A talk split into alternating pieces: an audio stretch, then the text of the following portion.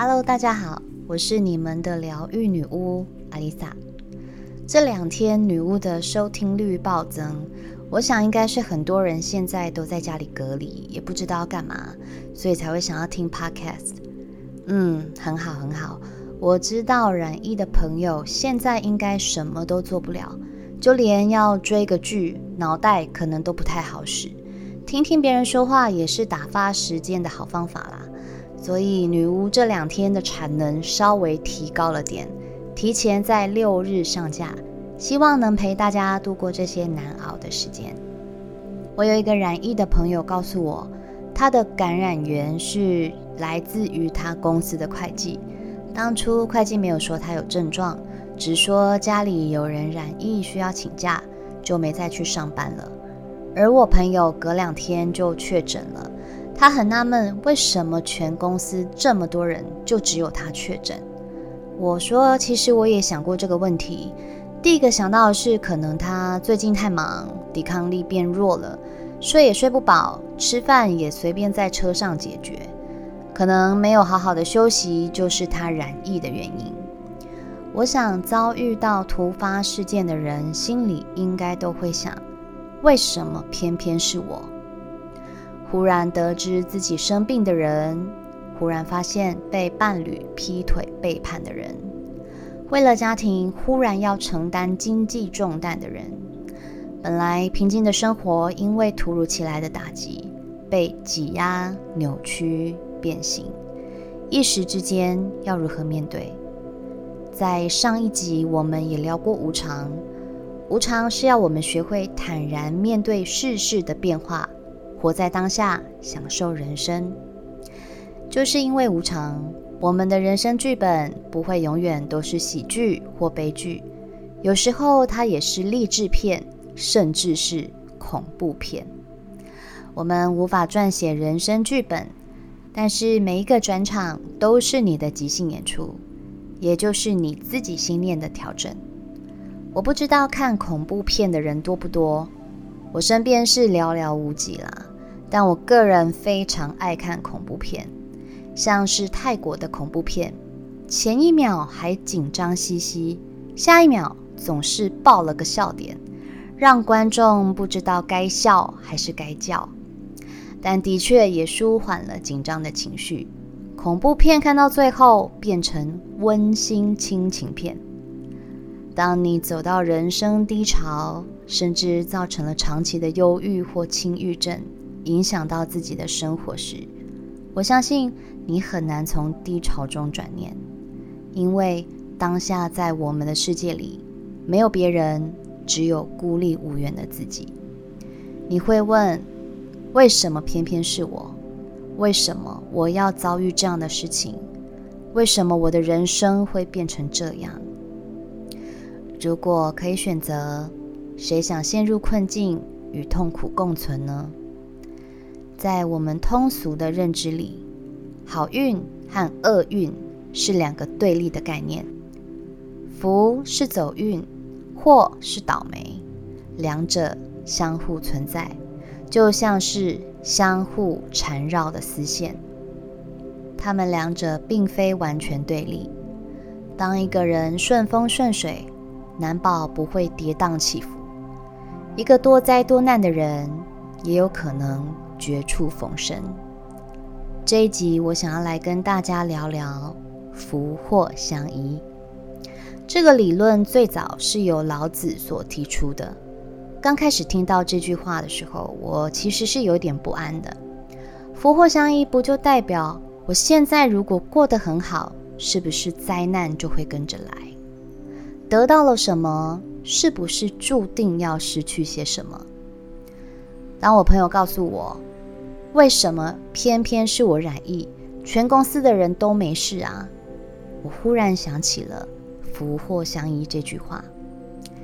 就因为人生不是如此绝对，看似好的事情背后都存在着坏的危机，看似坏的事情背后。也潜藏着好的可能性，所以福与祸不是对立，而是相互转化的。当你觉得自己已经跌到谷底，事情却有了转机。当你觉得自己事事顺心，却又突如其来的跌了个狗吃屎。这也是人生好玩的地方。如果你一开始就知道自己的人生剧本，然后只是照着走，照着念台词，那还有什么意思？这也不是你投胎来当人的目的。有个故事是这么说的：有一座景致优美的高尔夫球场，附近有很多野生猴子。当人们在打高尔夫球时，这些猴子对那些小白球特别有兴趣。每次当大家聚精会神地想把球打进洞里时，这时候猴子就会把球拿起来把玩，然后丢到意想不到的地方，让球手根本无法好好打球，甚至起了争执，还得让比赛重新来。但谁都不知道猴子哪时候要出现，说不定又要在临门一脚的时候出来捣乱。不管是设围栏，或是用枪声吓猴子都没用，抓了一只又来一只，最后他们终于领悟到，什么办法都无法阻止这些猴子，只能改变游戏规则。与其因为猴子造成阻碍，气冲冲的放弃比赛，不如创造新的规则，也就是从猴子丢下球的地方重新开始。没想到，球手们却因此得到更多打球的乐趣。有时候，安全落在球道上的球，眼看着就要进洞，却被猴子捡起来扔进草堆里；有时候，根本打歪乱飞的落后者，却被猴子直接把球丢进洞里而获得胜利。也因为改变了游戏规则，让比赛的过程变得更加有趣。这不就是我们的人生吗？